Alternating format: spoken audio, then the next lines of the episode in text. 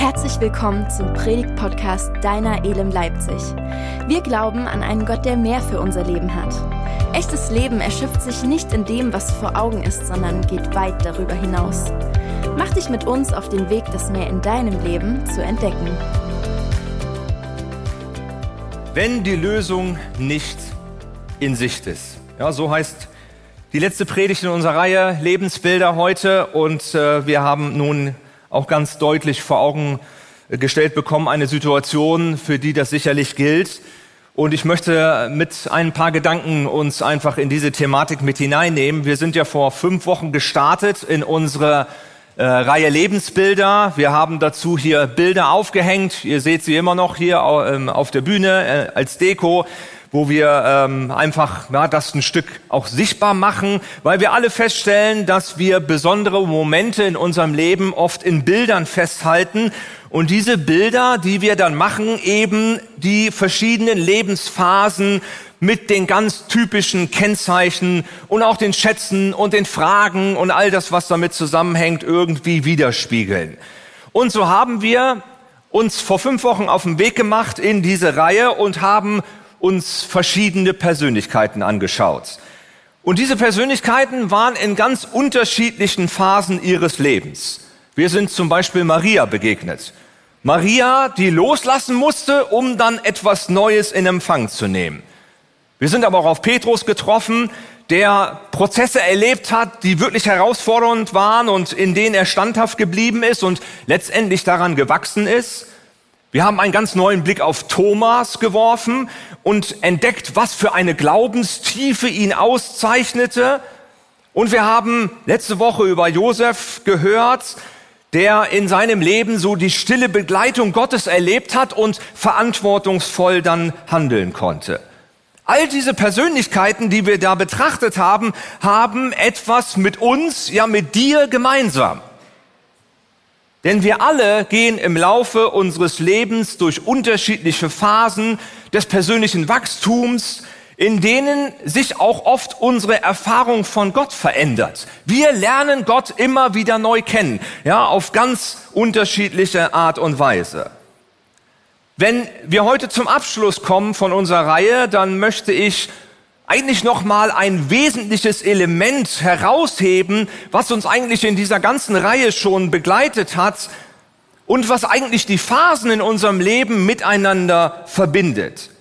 Und dazu möchte ich uns eine Person vorstellen, die aus dem ersten Teil der Bibel, dem sogenannten Alten Testament, stammt. Diese Person gehört zu den sogenannten kleinen Propheten. Das sind zwölf kleine prophetische Schriften, die in unserer Bibel ganz am Ende des Alten Testamentes zu finden sind. Und hier wenden wir uns heute nun der achten Schrift zu. Und diese Schrift stammt von Habakkuk. Desmond Bell ist Professor für biblische Hermeneutik an der Evangelischen Hochschule in Bonn. Der hat eine Ausarbeitung über Habakkuk geschrieben und hat es mit dem Titel versehen, Lob der Unverständlichkeit. Und er beschreibt dann und sagt, das Nichtverstehen beginnt schon mit dem Namen von Habakuk. Wir wissen nämlich nicht, woher der Name Habakuk eigentlich stammt. Und über seinen Träger wissen wir nicht viel mehr als das, was in seinem Buch uns praktisch überliefert ist. Der Name Habakuk ist eigentlich einmalig. Den gibt es also nicht so häufig, ist nicht so ein Name, ja, wie Fritz oder Frank oder sowas. Ja, und dieser Name stammt wohl aus dem Akkadischen und meint wahrscheinlich eine Gartenpflanze. Manche vermuten, dass das eher wie so ein Spitzname war und dass man mit diesem Spitznamen den Habakuk bezeichnet hat. Und wenn man das in Deutsch übersetzt, würde man sagen Gurke. Ja, Gurke. Das ist irgendwie komisch, irgendwie seltsam, ja, dass jemand so einen Namen hat und das einfach nur Gurke heißt. Aber, und das ist das Spannende daran, die Beobachtung, ja, die man an Habakuk machen kann und auch die Botschaft, die in seiner Schrift zum Ausdruck kommt, zeigt eigentlich, dass er die richtige Person ist, wenn es heute um dieses Thema geht, wenn die Lösung nicht in Sicht ist. Steigen wir mal gleich ein, dann werden wir das merken. Ich lese uns das Habakuk aus dem ersten Kapitel, die ersten drei Verse. In diesem Buch ist die Botschaft aufgeschrieben, die Gott dem Propheten Habakuk offenbarte. Herr, wie lange schon schreie ich zu dir um Hilfe, aber du hörst mich nicht. Überall herrscht Gewalt, rufe ich zu dir, doch von dir kommt keine Rettung. Warum muss ich so viel Unrecht mit ansehen und warum schaust du untätig zu, wie die Menschen einander das Leben schwer machen? Unterdrückung und Gewalt, wohin ich blicke, Zank und Streit nehmen kein Ende. Hier treffen wir genau auf dieses, ich sag mal, verbindende Element, von dem ich eben geredet habe, nämlich wir stellen fest, Habakuk ist in einer Krise. Wir haben schon darüber gesprochen.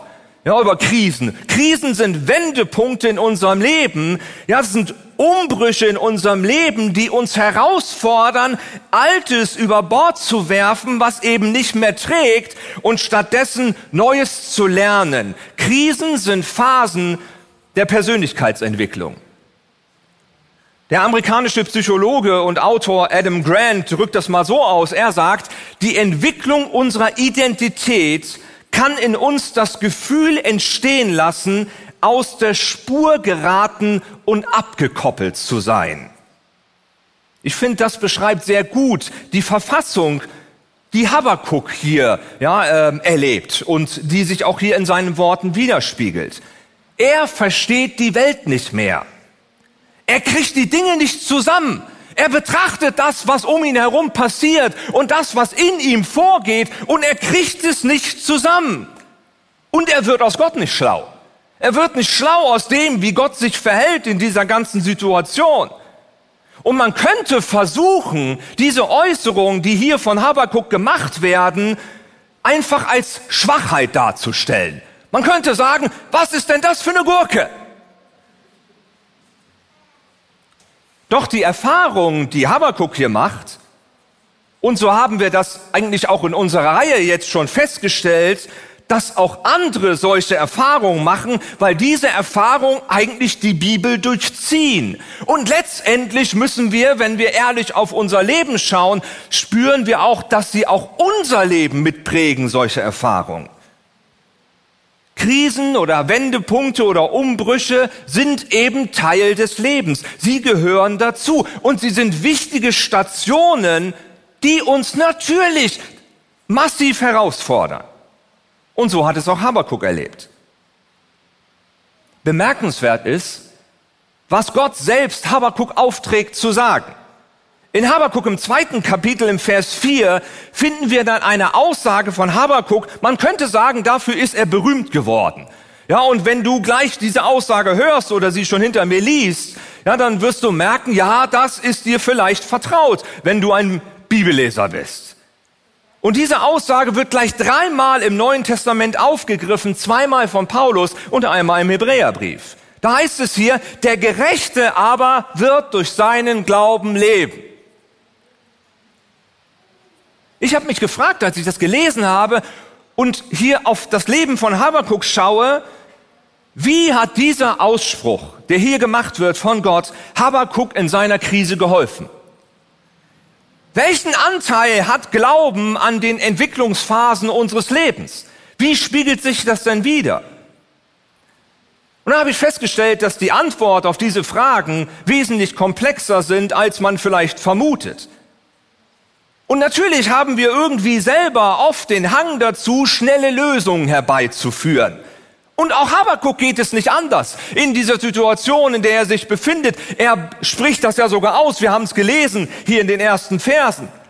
Er sagt, Herr, wie lange muss ich, ja, wie lange muss ich noch warten? Es gibt ja irgendwie so einen Moment, ja, den man immer wieder erlebt, auch wenn Leuten in Herausforderungen sind, ja, dass andere an einen herantreten, ja, und dass so ein Anspruch da ist, dass man irgendwie sofort wissen muss, wie es denn jetzt weitergeht, was denn jetzt eigentlich als nächstes passiert. Und das übt ganz schön Druck aus. Das kommt dann in Form von Fragen, die Menschen in unserem Umfeld vielleicht in unser Leben hineinrufen, und da steckt man mitten in einer Krise drin und dann wird man gefragt, so und was machst du jetzt? Ja, weiß ich doch auch nicht. Ja. Und möglicherweise kann es sogar sein, dass man sich selber diesen Anspruch so setzt und sagt, ich muss doch sofort wissen, was mein nächster Schritt ist. Ich muss doch wissen, was als nächstes dran ist. Und es ist irgendwie auch nicht verwunderlich, denn irgend, ja, irgendwie sind wir auch geprägt von unserer Kultur, von unserem Umfeld. Und in unserer Kultur ist es schon so, dass wir irgendwie meinen, wir müssten doch irgendwie alles im Griff haben. Und wir merken dann in Momenten unseres Lebens, wo wir herausgefordert sind, dass das nicht der Wirklichkeit entspricht. Und die Versuchung liegt nahe, die Spannung, die dadurch entsteht, auf der einen oder anderen Seite aufzulösen. Wir leben eben ungern in Unklarheit. Entweder oder. Ja, irgendwie muss das doch weitergehen. Und so hätten wir es auch gerne im Glauben. Und dann merken wir ganz schnell, aber so funktioniert das nicht. Ja, das entspricht nicht der Wirklichkeit. Und um dann diese Spannung, die in unserem Leben so auftauchen kann, in unserem Denken und Empfinden irgendwie zu ertragen, ja, und wir halten es dann nicht aus, dann äh, neigen wir dazu, unterschiedliche Vermeidungsstrategien anzusetzen. Da gibt es die einen, die verschieben dann irgendwie alles Heil und alles, was Gott tut, auf die Zukunft. Naja, jetzt in der, auf dieser Erde ist es halt alles schwierig und es funktioniert auch nicht. Und dann irgendwann in der himmlischen Heimat wird es Erlösung und Veränderung, körperliche Heilung und was auch immer geben. Ja, aber das wird uns alles erst irgendwann geschenkt werden. Ja, wenn das Leben auf dieser Welt vorbei ist, so lange müssen wir irgendwie durchhalten. Dann ist aber Glaube irgendwie sowas, was uns nur innerlich erlösen kann. Ja, indem es uns irgendwie eine Hoffnung vermittelt, die eben irgendwann mal eintrifft, ja, wenn dann das Eigentliche erst kommt. Es gibt auch eine andere Strategie. Ja, das andere, lösen die Spannung so auf, indem sie zum Beispiel Worte wie aus Epheser 1, Vers 3 instrumentalisieren. Wenn dann dort steht, gepriesen sei Gott, der Vater unseres Herrn Jesus Christus, gepriesen sei er für die Fülle des geistlichen Segens, an der wir in der himmlischen Welt durch Christus Anteil bekommen haben. Und solche Verse werden dann überzogen angewandt, ja, indem dann gesagt wird, ja, es steht uns jetzt ja schon alles zu. Es ist ja irgendwie schon alles da und es ist schon alles verfügbar. Ich meine, sagt das Wort Gottes nicht, ja, dass Heilung von allen Krankheiten unser Erbe ist? Schließlich hat Jesus ja unsere Krankheiten alle getragen. Ja, manche gehen dann so weit und sagen, na ja, Seelsorge ist doch nicht nötig. Ja, Jesus hat uns doch neu gemacht. Ja, das brauchen wir nicht mehr, ist doch alles neu geworden. Und wer da nicht klarkommt, der hat es irgendwie nicht begriffen. Ja, und wer glaubt, der sündigt auch nicht. Und wer dann sündigt, der glaubt halt nicht richtig. Und aller Reichtum steht uns doch zur Verfügung. Wir sind doch Kinder des Höchsten und so weiter und so fort. Moment, alles ist doch da. Aber beide Positionen, ob wir nun das verlagern auf den Himmel oder ob wir nun meinen, irgendwie alles wäre da, ja, beide Positionen sind tatsächlich Extreme. Und man kann für beide Positionen genügend Bibelverse finden, um diese Behauptung zu untermauern. Aber solche Versuchungen, diese Spannung so aufzulösen, ich will's mal sagen, sind unbiblisch, weil sie verkennen die Art und Weise, wie Gott handelt. Wie er handelt mit uns und auch in dieser Welt. Wenn man die erste Position nimmt, dann führt das letztendlich ja zu einer Resignation. Ja, dann das führt dazu, dass man sagt, na ja, in diesem Leben ändert sich ja sowieso nichts. Ja, ich muss da irgendwie durch, ja, und muss warten, bis ich dann irgendwann im Himmel oder bei den ganzen glorreichen Dingen angekommen bin. Die zweite Position kann zu einem Leistungsdruck führen, ja, indem ich mir dann selber so zuspreche, wenn ich nur genug bete, ja, wenn ich nur genug glaube, wenn ich mich noch mehr hingebe, dann wird Gott mich segnen und dann wird er all das in mein Leben hineinbringen. Ich muss mich nur ordentlich ins Zeug legen und muss mich nur ordentlich anstrengen. Natürlich, so eine Intensivierung ja, von Anstrengung kann auch positive Auswirkungen haben, weil wir uns ja Mühe geben, ich will mal sagen, den guten Kampf des Glaubens zu kämpfen ja, und dann irgendwie da dran zu sein. Aber wir landen auch ganz schnell dabei, dass wir mit unseren eigenen Anstrengungen versuchen, Gott den Rücken, den Arm auf dem Rücken zu drehen, um ihn zu überreden, dass er das tut, was er irgendwie zugesagt hat. Aber so funktioniert das nicht. Jetzt ist die Frage, wenn solche Extreme, ja, den Glauben zu leben nicht helfen, wie es kann denn eine, wie kann das denn aussehen? Ja, wie spielt denn Glaube eine Rolle in unserem Leben, wenn die Lösung eben nicht in Sicht ist? Wenn wir ins Neue Testament schauen, da sehen wir, dass wir unterschiedliche Ausprägungen von dem Begriff Glauben haben. Es gibt im Großen und Ganzen, könnte man sagen, drei wichtige Punkte, ja, die man hier festmachen kann. Einmal redet das Neue Testament von einem, ich sag mal, ganz grundlegenden, einen rettenden Glauben. Das ist eigentlich nichts anderes als ein tiefes Vertrauen und sich verankern in Gott, dass ich mich an Gott festmache. Und dieser Glaube wird eigentlich jedem Menschen zugesprochen. Und zu diesem Glauben wird auch eingeladen. So lesen wir zum Beispiel in Apostelgeschichte 16, Vers 31, Glaube an Jesus den Herrn und du wirst gerettet werden, du und alle, die in deinem Haus leben. Das ist diese Einladung zum Glauben. Ja, dieser Glaube, der rettet und der in unser Leben hineinwirkt. Und dieser Glaube wird durch den Heiligen Geist in uns gewirkt. Und er richtet sich immer auf die Person von Jesus Christus. Ja, wir schauen auf ihn, der unser Retter ist, unser Erlöser, der uns Zugang, ja, zum Vater gibt. Da haben wir also diesen grundlegenden rettenden Glauben. Es gibt noch eine andere Art von Glauben im Neuen Testament. Das ist der wunderwirkende Glaube. Das ist eine Form des Glaubens, ja, wo wirklich Wunder gewirkt werden, wo Heilung geschehen. Und dieser wunderwirkende Glaube, der kann so klein sein wie ein Senfkorn, sagt Jesus in Matthäus 17. Und doch kann er Berge versetzen. Da lesen wir, ich sage euch, selbst wenn euer Glaube so groß ist wie ein Senfkorn, könnt ihr zu diesem Berg sagen, rücke dich von hier nach dort und er wird dorthin rücken. Nichts wird euch unmöglich sein. Das ist ein wunderwirkender Glaube. Aber dieser Glaube ist kein Besitz. Das kann ich mir nicht irgendwie aneignen. Sondern dieser Glaube, ich will es mal so ausdrücken, Paulus benennt das im ersten Korintherbrief so, ist eine Gnadengabe ist ein Geschenk von Gott in eine bestimmte Situation in unseres Lebens hinein, ja, was uns zuteil wird durch den Heiligen Geist. Also wir haben den rettenden Glauben, wir haben den wunderwirkenden Glauben und als drittes sehen wir, dass im Neuen Testament für Glaube und Vertrauen auch das Wort Treue ja, benutzt wird. Man könnte hier von einem standhaften Glauben reden, der festhält an Gott, egal was passiert. Ob Verfolgung da ist, Not oder Krankheit oder Herausforderung oder Krise. Und diese drei Formen des Glaubens, also der grundlegende Glaube, der wunderwirkende Glaube und der standhafte Glaube, gehen auf die Grundbedeutung für Glauben ja, aus dem Hebräischen zurück, den wir auch bei Habakkuk finden, ja, wo wir da ja von Glauben geredet haben. Und die Wurzel, die da verwendet wird, bedeutet so viel wie Festigkeit. Ja, das wird auch in dem äh, Wort sichtbar, was wir am Ende unserer Gebete immer benutzen, das Wort Amen. Amen heißt dieses Wort für Glauben im Hebräischen. Ja, und im Amen machen wir uns fest. Ja, dass das, ja, dass wir Gott vertrauen für die Dinge, die wir im Gebet aussprechen und dass wir damit auch unser Vertrauen bekräftigen. Also Glaube im Neuen Testament kann also Verschiedenes meinen. Es meint ein Festmachen an Gott. Ja, es meint die feste Gewissheit, dass Gott hier und jetzt am Wirken ist und auch wirken will.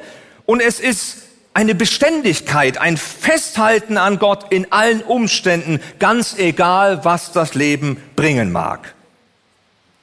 Und der Glaube, zu dem Gott Habakuk oder ich muss so sagen, zu dem Gott durch Habakuk aufruft und Habakuk natürlich auch selbst, meint kein Aktionismus und meint auch nicht, dass geistliche Kunststücke gemacht werden. Sondern was war im Leben von Habakuk los? Habakuk sah sich mit einer großen Katastrophe konfrontiert. Und er sah hier etwas über sein Land hereinbrechen. Und er musste lernen, festzustehen und Gott zu vertrauen. Also Vertrauen zu haben in Gottes Treue. Und die Unverständlichkeit von der ganzen Situation, die Habakkuk erlebt hat und die er ja deutlich zum Ausdruck bringt, war Teil dieser Krise, die er erlebt hat. Und der Schritt auf die Treue Gottes zu setzen, schafft nicht nur bei Habakuk, sondern muss man auch sagen, schafft letztendlich auch in unserem Leben, wenn wir das tun, eine Möglichkeit, ja, irgendwie mit diesem Nichtwissen, das in unserem Leben vorhanden ist, auch umzugehen. Und letztendlich muss man sagen, ist es gut, ja, auch in dieser Weise mit uns selbst nachsichtig zu sein. Denn Krisen sind Zeiten, in denen wir am meisten Geduld mit uns selbst haben müssen. Dann geht es nicht darum, dass wir weiter funktionieren, so wie andere sich das vorstellen. Nein, solche Zeiten, wo Veränderung in unser Leben hineinbricht, die brauchen eben Zeit. Und oft fühlen wir uns in solchen Wachstumsphasen unseres Lebens ziemlich schwach und klein. Doch was da ist und was sich in unserem Leben ereignet, ist eine Entwicklungsphase. Ja, ist vielleicht eine Krise, aber keine Katastrophe. Und es ist kein Grund durchzudrehen, weil es nicht das Ende ist. Und so hat das auch Habakuk erlebt. Habakuk hat das genauso gemerkt, ja, dass das, was er am Anfang geäußert hat, was er dort ausgerufen hat vor Gott, dass das nicht das Ende war. Der Mann, der mit einem Namen betitelt wird, ja, der eine Gartenpflanze darstellt und der zu Beginn völlig verloren ist, ja, und eigentlich nur noch zu Gott ruft, weil er die Dinge nicht versteht, schließt am Ende seines Buches mit einer ganz anderen Ausrichtung. Und das ist total interessant. Da ist also etwas geschehen, ja, eine Entwicklung ist passiert. Er hat auf einmal etwas gefasst, er ist angekommen. Und vielleicht, so ist meine Spekulation, vielleicht hat Martin Luther auch deshalb die Ableitung des Namens Habakuk anders gedeutet. Er hat es nämlich nicht so gedeutet, dass es wie eine Gartenpflanze, er hat Habakuk nicht Gurke genannt, sondern er hat ihn ganz anders genannt, nämlich Umarmer oder der Herzende. Das finde ich viel schöner als Gurke. Das heißt also, so schwer die Situation für Habakuk auch war, er scheint es irgendwie geschafft zu haben und erlebt zu haben, dass durch das Vertrauen zu Gott, ja, dass er selber für sich in Anspruch genommen hat, dass er diese Situation, in der er war, dass er sie umarmt hat. Ja, dass er sie umarmt hat. Und dieses Umarmen hat dazu geführt, ja, dass er sich festgemacht hat an Gott und dass er eben nicht aus dieser Krise geflüchtet ist, sondern dass er sich an Gott festgemacht hat, dass er innerlich in Bewegung geblieben ist, dass er eben nicht stehen geblieben ist, sondern dass er sich innerlich wirklich auf den Weg gemacht hat. Nur so lassen sich eigentlich die Worte erklären, die ganz am Ende seines Buches dann auftauchen. Da schreibt Habakuk nämlich Folgendes. Und jetzt musst du mal nochmal die Worte nehmen, die wir am Anfang gelesen haben. Und jetzt lese ich sie, ja, lese ich uns, was am Ende gesagt wird. Habakuk 3, 18 und 19. Da sagt Habakuk folgendes. Er sagt, und doch will ich jubeln, weil Gott mich rettet. Der Herr selbst ist der Grund meiner Freude. Ja, Gott, der Herr, macht mich stark. Er beflügelt meine Schritte. Wie ein Hirsch kann ich über Berge springen. Wow, das ist eine, was ganz anderes als das, was wir am Anfang gehört haben. Und ich glaube, das ist ein kräftiger Zuspruch, der hier rauskommt. Wenn du dich im Moment in einer Situation befindest, in der die Lösung irgendwie nicht in Sicht ist, dann will ich dir heute zusprechen, du bist nicht allein. Du bist nicht allein in dieser Herausforderung, in der du stehst. Und das, was du erlebst, ist nicht das Ende. Es ist nicht das Ende. Die Formulierung, die hier verwendet wird, wenn es hier heißt, der Herr macht mich stark, kann auch anders übersetzt werden. Nämlich in dieser Art und Weise, dass man das im Deutschen so wiedergibt, ja, der Herr ist der, der mich befähigt oder der mich in die Lage versetzt zu handeln. Also da kommt eine Ausrichtung hinein, denn genau darin besteht Gottes Angebot. Und deswegen haben wir uns auch in dieser Reihe Lebensbilder mit solchen Prozessen in unserem Leben befasst, weil darin die Überzeugung steckt, dass es Gottes Ziel ist, dass du Wachstum erlebst. Und dass es Gottes Ziel ist, ja, dass er durch die Phasen, ja, die wir im Leben erleben und auch die Krisen, die wir im Leben miteinander teilen, dass er darin unser groß, größter Unterstützer wird, der uns immer wieder befähigt, der uns immer wieder Ausrichtung gibt, an dem wir uns immer wieder festmachen dürfen. Und deswegen ist die Einladung aus dieser Botschaft von Habakkuk an uns gegeben, auch heute. Und diese Einladung will ich an dich weiterreichen. Du darfst dich auch heute festmachen bei Gott. Du darfst Vertrauen in seine Treue haben und wissen, ja, dass er dich nicht loslässt und dass er dich nicht fallen lässt. Ich lade uns ein, dass wir selber darauf reagieren und selber eine Antwort geben. Ich weiß nicht, wo du dich im Moment befindest, ja, wo du gerade stehst, aber ich weiß, dass Gott dir zugewandt ist und dass er an dir interessiert ist und dass er in dein Leben hineinsprechen möchte. Deswegen ist es das Beste, auf dieses Angebot eine Antwort zu geben. Und deswegen will ich mit uns beten.